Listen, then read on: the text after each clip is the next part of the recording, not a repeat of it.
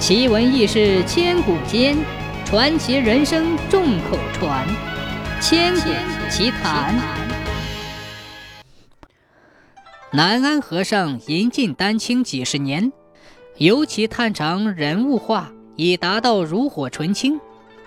这一年，南安云游至京城，在城西浮云寺挂单。这一天，南安刚用完早斋，住持方叶大师就神色慌张地闯进禅房，说道：“南安师兄，快随我从后院离开吧。”南安大吃一惊：“哦，出了什么事？”慈禧太后派人来宣你进宫作画。方叶大师说着，一声叹息。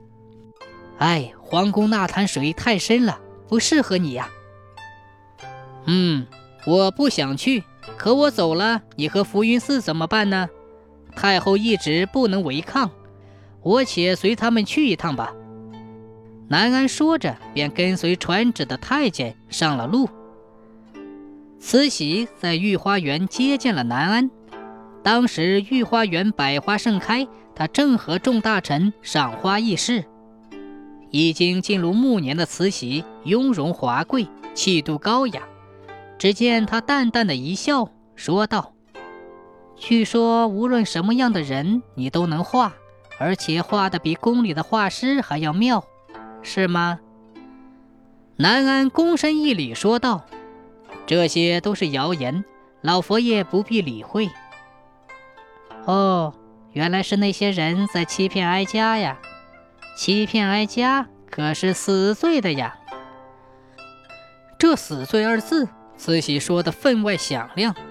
南安心头一凛，复又镇定地说：“今日群花争艳，若老佛爷恩准，就许贫僧画上一幅百花争艳图，请老佛爷慧眼审评。”慈禧听了，摇摇头说。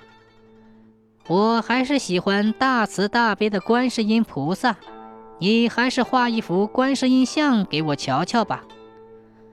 南安松了一口气，他自幼在佛门，对观音菩萨众化身再熟悉不过了，就算闭着眼睛都能画得出来。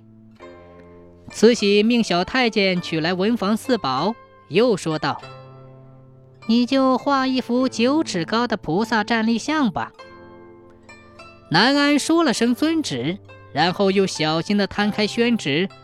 突然，他脸上肌肉不由得一颤。这宣纸怎么才五尺长？抬头一看，慈禧见他慈祥的笑容，似乎别有深意。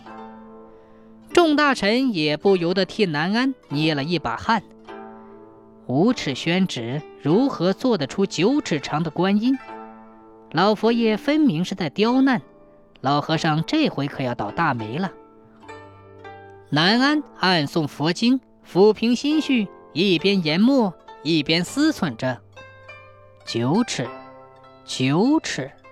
磨着磨着，他的嘴角忽然掠过一丝笑容，接着只见他提笔挥毫泼墨，一幅画一挥而就。一炷香的功夫。南安就做完了九尺站立的观音像，两个小太监把画呈到慈禧和众大臣面前。众人一看，惊愕不已。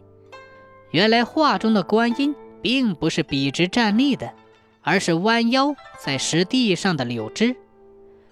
五尺的纸，弯着腰的观音，站直了就有九尺了。慈禧满意的点点头，对南安一笑。赏。